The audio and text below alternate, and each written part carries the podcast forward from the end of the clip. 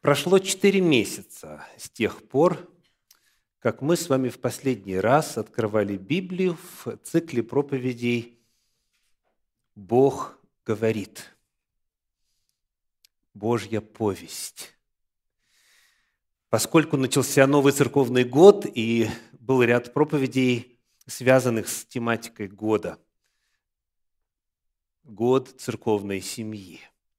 И вот сейчас мы можем вернуться к продолжению этого монументального дела чтения священного писания по три главы за раз и исследования главной вести, которая содержится в каждой из этих трех глав. Сегодня мы приступаем к изучению шестой книги Библии, книги Иисуса Навина для изучения первые три главы. Это первая проповедь по книге Иисуса Навина и 64-я в этом цикле начинает книги «Бытия». Проповедь называется «Божья повесть», двоеточие, Раав – блудница. Божья повесть, Раав – блудница. Давайте Вначале немного исторического контекста. Книга Иисуса Навина, первая глава, стихи 1 и 2. «По смерти Моисея, раба Господня, Господь сказал Иисусу, сыну Навину, служителю Моисееву, «Моисей, раб мой, умер. Итак, встань, перейди через Иордан сей, ты и весь народ сей, в землю, которую я даю им, сынам Израилевым. Закончилось путешествие по пустыне. Аарон умер, Моисей умер. Народ стоит у реки Иордан, и Господь призывает перейти ее для того, чтобы овладеть обетованной землей. Вот это место в истории, где разворачиваются события, связанные с именем Раав. Дальше во второй главе книги Иисуса Навина в первом стихе написано «И послал Иисус сын Навин из Сетима двух соглядатаев тайно и сказал, «Пойдите, осмотрите землю и Иерихон». Два юноши пошли и пришли в дом блудницы, которой имя Раав, и остались ночевать там. Вот это первое место, где в библейском повествовании встречается это имя, имя Раав. Всего это имя мы находим в Библии восемь раз. Пять раз в книге Иисуса Навина, потом о ней ничего нет на протяжении всего библейского повествования, вплоть до Евангелий. Единожды в Евангелиях упоминается это имя и дважды в посланиях апостольских. То есть всего сколько? Восемь раз. Восемь раз имя этой женщины встречается в Библии. И она была блудница. Пошли и пришли в дом блудницы. Когда вот этот вот термин «блудница» встречается в синодальном переводе, а оно, это слово может быть переводом двух разных слов оригинала. Это может означать блудницу в обыденном смысле, в смысле вот э, современного слова проститутка. Дословно. Так современные переводы переводят. А есть еще один термин, который переводится дословно, правильно, научно, термином иеродула. Это греческое слово. Иеродула – это означает дословно служительница храма.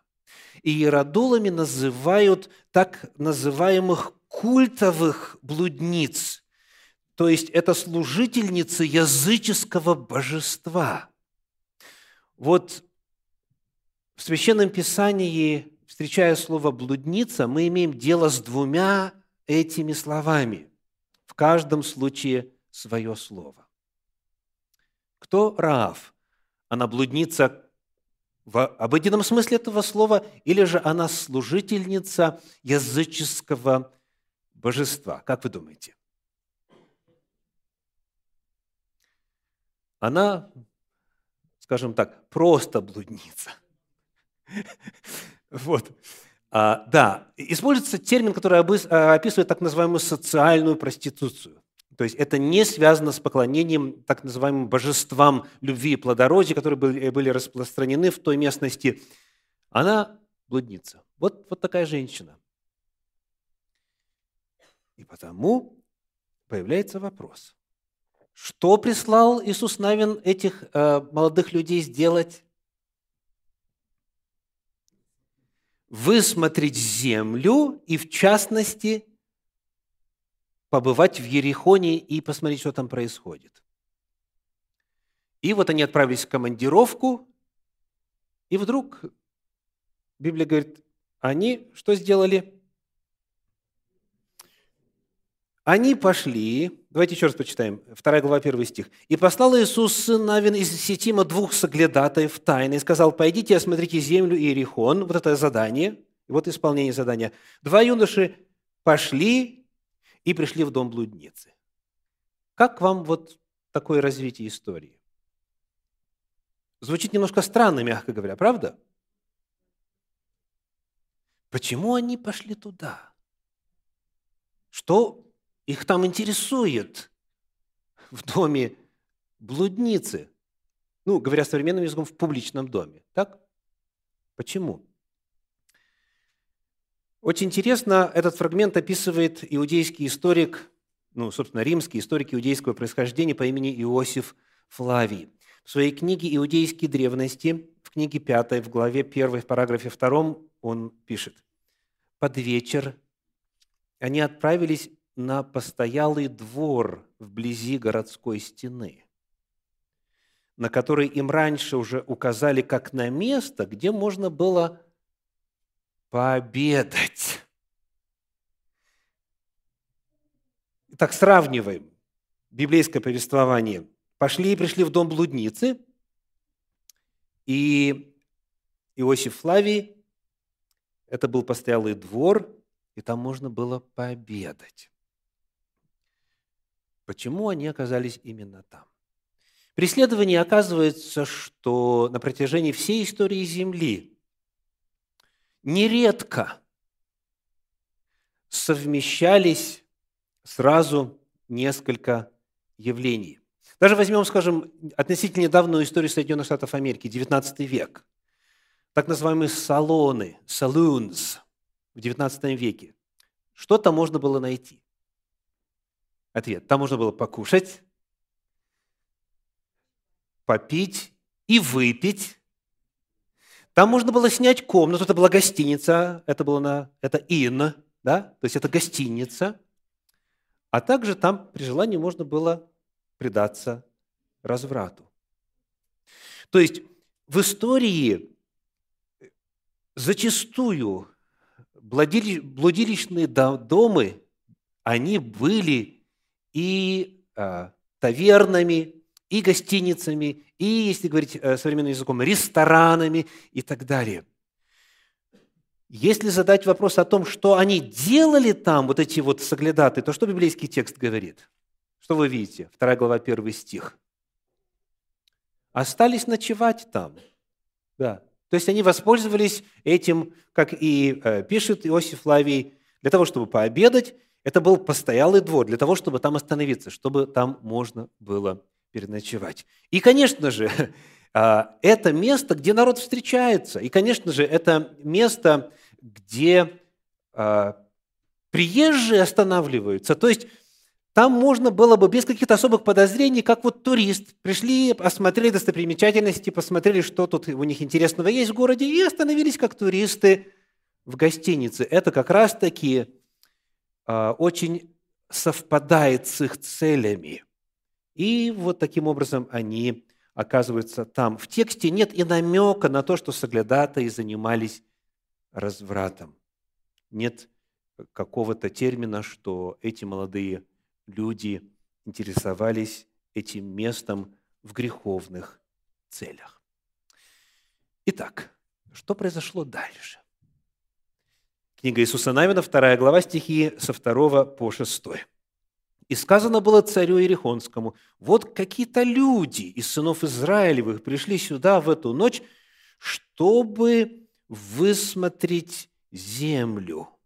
Царь Иерихонский послал сказать Раве, «Выдай людей, пришедших к тебе, которые вошли в твой дом, ибо они пришли высмотреть всю землю».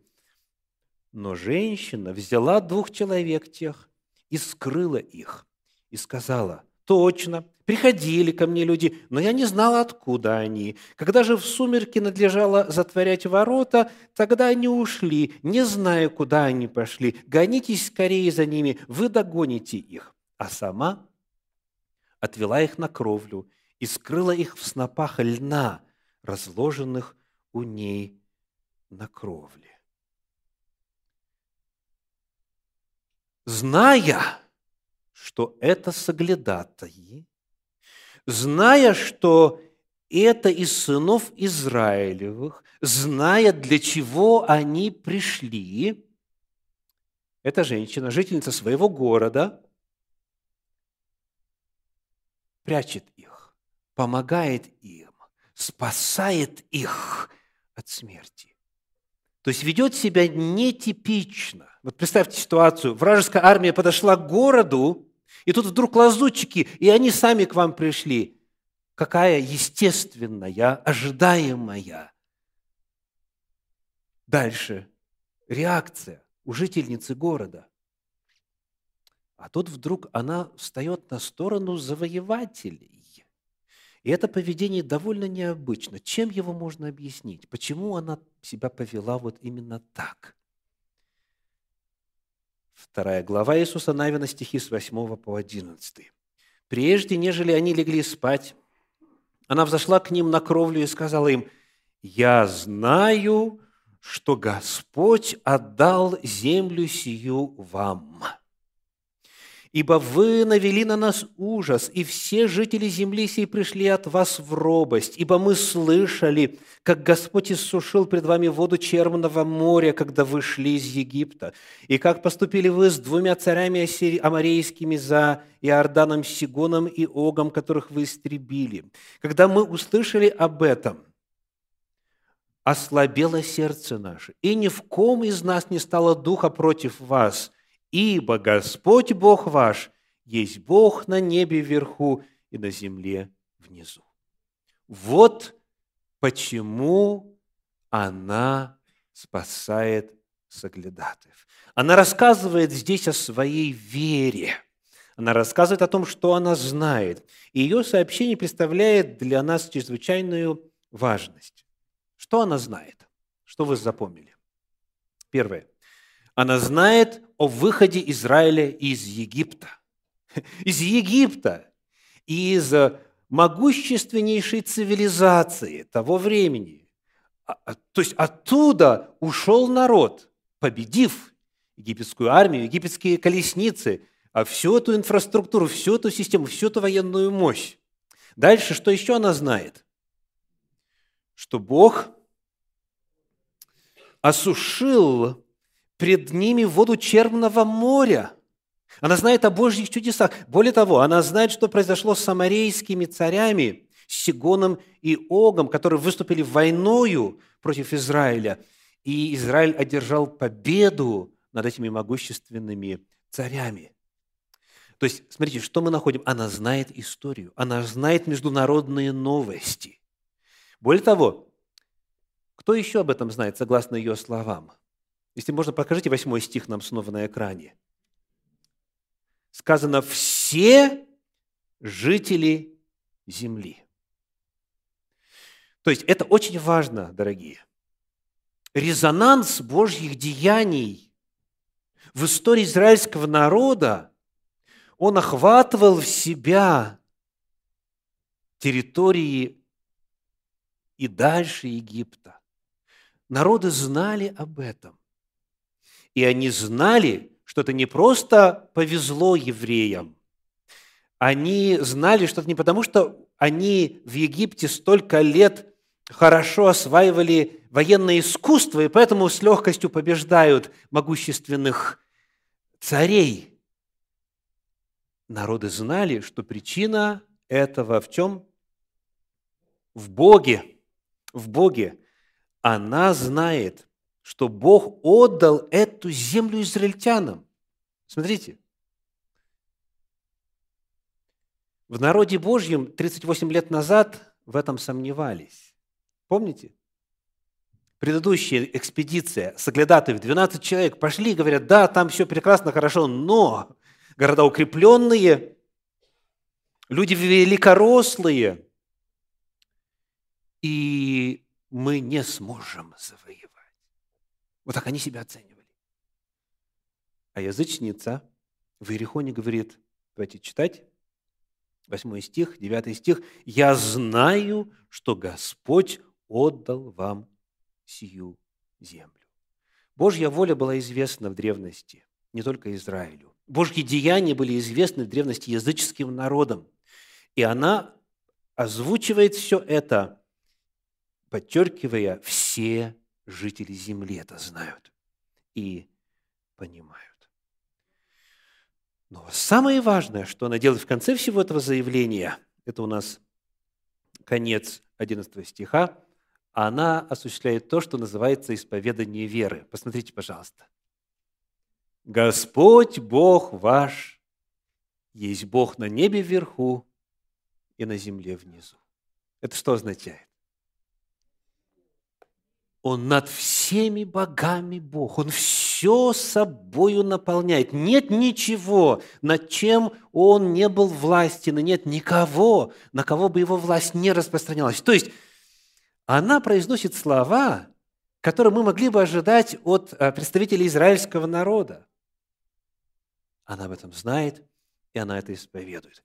Итак, причина, по которой она спасла, укрыла скледатов и смогла оказать им вот эту помощь, заключается в ее вере. Она исповедует и провозглашает веру в истинного Бога. Но оказывается, при исследовании, что не только она. Посмотрите, пожалуйста, на стихи с 12 по 14 в этой второй главе книги Иисуса Навина. Итак, поклянитесь мне, говорит наследатым, Господом, что я, что, как я сделала вам милость, так и вы сделаете милость дому отца моего, и дайте мне верный знак, что вы сохраните в живых отца моего и матерь мою, и братьев моих, и сестер моих, и всех, кто есть у них». Это очень интересная фраза. Она перечислила родственников, а потом говорит, «и всех, кто есть у них» и избавите души наши от смерти. Эти люди сказали ей, душа наша вместо вас. Делаем паузу на этом местоимении. Что означает? Кого эти соглядаты имеют в виду? Душа наша вместо... Они с кем сейчас разговаривают? С одним человеком, вроде бы так, но используется местоимение «вас», которое описывает несколько, какую-то группу. «Душа наша вместо вас да будет предана смерти, если вы» снова, местоимение множественного числа, «если вы не откроете сего дела нашего». То есть, они разговаривают не только с одной женщиной, они разговаривают с какой-то группой людей. И они обращаются к ее единомышленникам. В разговоре участвовали и другие люди, не только сама Раав. Дальше в шестой главе, когда уже описывается непосредственно завоевание города, Иисус Навин, 6 глава, стихи 16, 22, 24, читаем следующее. «Город будет под заклятием, и все, что в нем Господу, только Раав блудница пусть останется в живых, она и всякий, кто у ней в доме».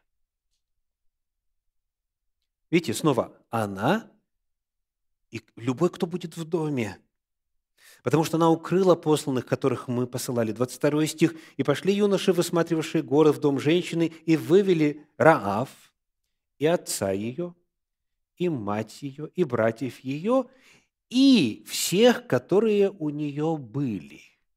И всех родственников ее вывели». Вы чувствуете, что Здесь помимо родственников еще какие-то люди присутствуют, и поставили их вне стана израильского. 24 стих. Рав же блудницу и дом отца ее, и всех, которые у нее были, Иисус оставил в живых. И она живет среди Израиля до сего дня, потому что она укрыла посланных, посланных, которых посылал Иисус для высмотрения Иерихона. Были спасенные и среди ее сограждан, среди горожан, не родственники ей, ее единомышленники, которые тоже знали об истинном Боге, которые тоже знали о Его чудесах, которые тоже знали о Божьей воле и о решении эту землю отдать израильскому народу по известной причине, причине беззакония жителей той земли. И вот на основании этого исповедания веры она не только обретает спасение жизни своей, но и, текст говорит, сказано, живет она среди Израиля до сего дня. То есть на момент написания книги Иисуса Навина она жила среди Израиля. Представьте себе, язычница по происхождению, она, дом отца ее, все родные ее и иные, которые были ее единомышленниками, они становятся частью Израиля. История Раави э, демонстрирует нам еще и еще раз, что Господь, когда принимал решение о жителях этих хананских территорий, не подходил к этому вопросу шаблонно. Раз язычник, значит, гибель тебе. Раз амарей, значит, наказание тебе. Нет. У нас есть несколько ярчайших примеров на страницах Священного Писания, которые показывают, что если человек не был беззаконником, если в его жизни мера беззакония не наполнилась, то это означает, что и никакого наказания он не заслуживал он мог присоединиться к народу Божию. Что было с этой женщиной дальше? Она поселилась и стала жить среди Израиля. И вот теперь пришло время нам открыть евангельское повествование. Евангелие от Матфея, первая глава. Прочитаем стихи с 4 по 6. Матфея, первая глава, стихи с 4 по 6. Арам родил Аминадава. Аминадав родил Наасона. Наасон родил Салмона. Салмон родил Ваоза от Рахавы. Ваоз родил Авида от Руфи, Авид родил Иисея, и Иисей родил Давида царя. Давид царь родил Соломона от бывшей за Урию. Снова встречается имя Раав или Рахав. Что мы отсюда узнаем? Оказывается, она вышла замуж за израильтянина. Как его звали? Сказано, Ваоз родил Авида от Руфи. А перед этим Салмон родил Ваоза от Рахавы. За кого она вышла замуж? За Салмона. Кто он такой? Что о нем известно из Священного Писания? Давайте прочитаем первую книгу Паралипоменон, вторую главу, стихи с 10 по 12. Арам же родил Аминадава, видите, те же имена. Аминадав родил Наасона, князя сынов Иудиных. Наасон родил Салмона. Салмон родил Ваоза, Ваоз родил Авида, Авид родил Иисея. Она выходит замуж за кого? За сына князя. Отцом Салмона был Наасон. Наасон был князем, или в других переводах принцем в колене Иуды. Скажите, как часто складывается жизнь иммигрантов? Жизнь военнопленных, тем более – Тех, кто остается от вот завоеванного народа, каков их статус вот в земле завоевателей среди народа, какие у них возможности, какие у них перспективы. Да даже посмотрим на вот эту страну, страну иммигрантов. Есть разница в статусе, в отношении, когда слышат акцент, несмотря на то, что не сравнить со многими другими странами. Тем не менее, и сегодня это трудно. Ты знаешь свое место, так? Каждый сверчок знает свой шесток. Смотрите, что происходит здесь. Эта женщина, она не только была спасена, потому что верила в истинного Бога и помогла соглядатаем, она не только стала жить среди народа Божья, но она выходит замуж за сына принца. Это, это княжеский род. Это показывает, насколько общество Господне было по замыслу Господню открыто к любому язычнику, который признавал веру в истинного Бога, ее исповедовал и хотел присоединиться и служить Господу. Как позже мы читаем пророка Исаии и сыновей иноплеменников, которые полюбили Господа. Я приведу на святую гору мою и дам имя лучшее, нежели сыновьям и дочерям. Представляете? История Равы, она показывает нам важнейшую истину. Господь нелицеприятен, но во всяком народе, поступающий по правде, приятен Ему. Что еще мы знаем об этой женщине? Она стала прапрабабушкой Давида царя. Так? Прапрабабушкой Давида царя. Она вошла вот в царскую генеалогию. Но что еще более масштабно, Евангелие от Матфея, 1 глава, 1 стих, вот как начинается этот генеалогический список. «Родословие Иисуса Христа, сына Давидова, сына Авраамова. Раав стала пра-пра-пра-пра-пра-пра-пра и так далее матерью кого? Иисуса Христа. Она вошла в мессианскую генеалогию. Она стала частью той генеалогической ветви, которая привела к появлению на свет Мессии. Вот это да. Еще. Послание Иакова, вторая глава, стихи 25 и 26. Написано. Подобно Ираав блудница, не делами ли оправдалась, приняв соглядатаев и отпустив их другим путем? Ибо как тело без духа мертво, так и вера без дел мертва. Раав приводится в качестве примера живой веры – она, поверив, проявила свою веру на деле, собственно, подвергая себя опасности.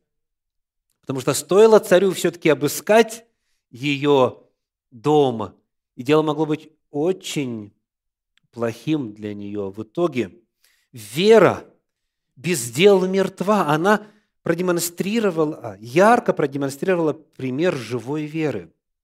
Она не только исповедала умозрительное согласие, да, вы вышли из Египта, это чудо.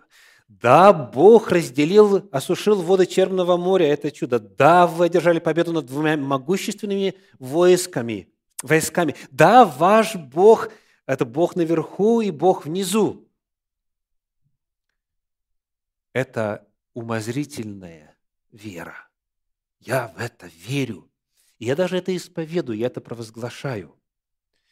Но у нее вера на этом не закончилась. Она жила в гармонии с этой верой. Если это так, если Бог предал вам эту землю, то тогда я что-то должен сделать. И когда представляется возможность Богу послужить и в Его истории, в Его деяниях поучаствовать, я делаю это. Рав блудница является примером живой действенной веры, веры сверхубеждений, веры в делах. Послание к евреям, 11 глава, 31 стих, последнее упоминание этой женщины на страницах Священного Писания. О чем 11 глава? Как ее часто называют? Что она содержит? Список кого? Героев веры, да, это устоявшаяся фраза. И вот есть героиня веры. 31 стих говорит, 11 глава, 31 стих – верою Раав блудница, с миром приняв соглядатаев и проводив их другим путем, не погибла с неверными. Она приводится в качестве примера веры, вновь веры действующей, и происходит сравнение. Вот она, она не погибла, а вот как названы те, кто погиб? Неверные. Это слово «неверный» очень интересно. Посмотрите, как а, оно в других переводах звучит, как оно переведено, точнее, как это еврейское, греческое слово переводится в других переводах. А, Кассиан говорит «с непокорными». Она не погибла с непокорными.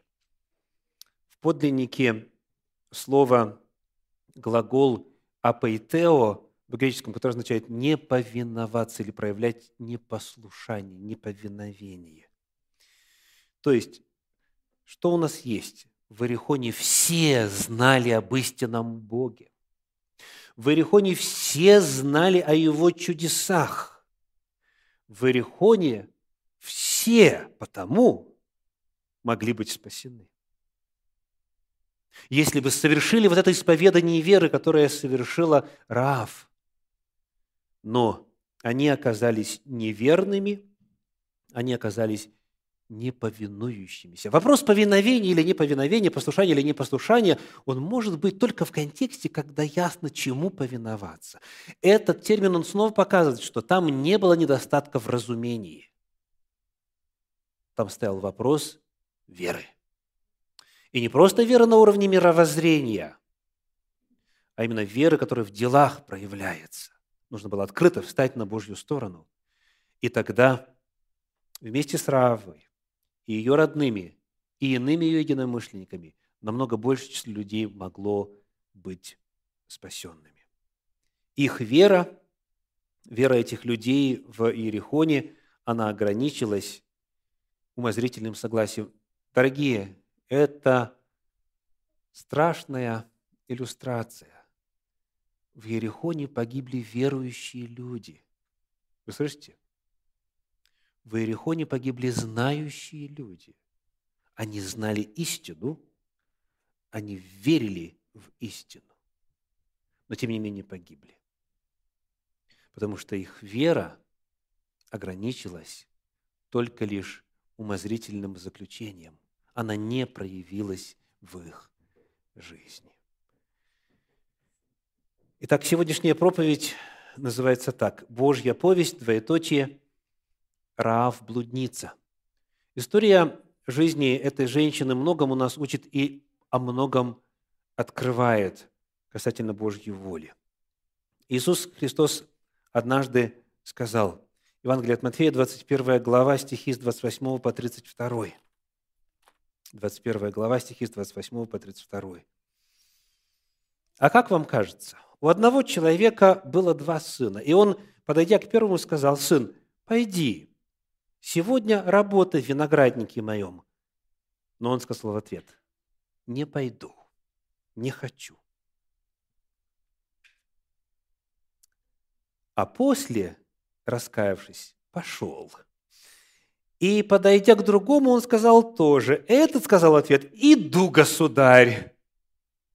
И не пошел. Который из двух исполнил волю Отца? Говорят ему, первый. Иисус говорит им, истинно говорю вам, что мытари и блудницы вперед вас идут в Царство Божие.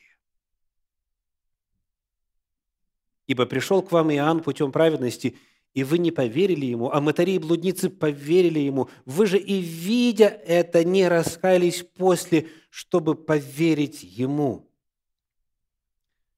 к определенным слоям общества, к представителям известных профессий, вполне известные устоявшиеся отношения в обществе.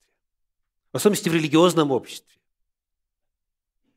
Сколько сегодня можно услышать проповедей на эту тему от разных проповедников, разных мастей, в разных деноминациях. Иногда создается впечатление, что это их главная тема, по крайней мере, в некоторых случаях это подчеркнутое, презрительное, высокомерное, пренебрежительное, уничижающее, уничижительное отношение вот к этим людям. Господь Иисус Христос здесь произносит слова колоссальной важности. Блудницы вперед вас идут в Царствие Божье.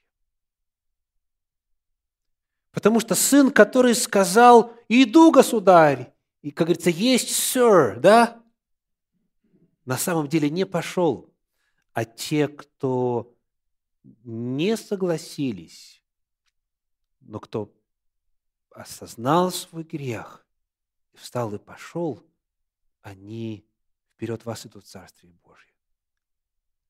К великому сожалению, очень часто именно вот в религиозном обществе можно встретить вот это вот отношение, против которого Иисус выступает здесь. Мерить людей. И он говорит, блудницы вперед вас идут. Не всякий, конечно, и так далее. Он объясняет, почему. Тут вопрос веры. Иоанн пришел путем праведности, вы его не приняли, а они приняли. Есть немало тех, кто на словах говорит, иду, государь. Да, Господи. Да, Господи. А на самом деле не идут. А вот Рав-блудница пошла и спаслась. Вот эта история, она поднимает целый ряд вопросов, и во свете этого повествования каждому из нас есть о чем подумать. Да послужит она во спасение каждому из нас. Аминь.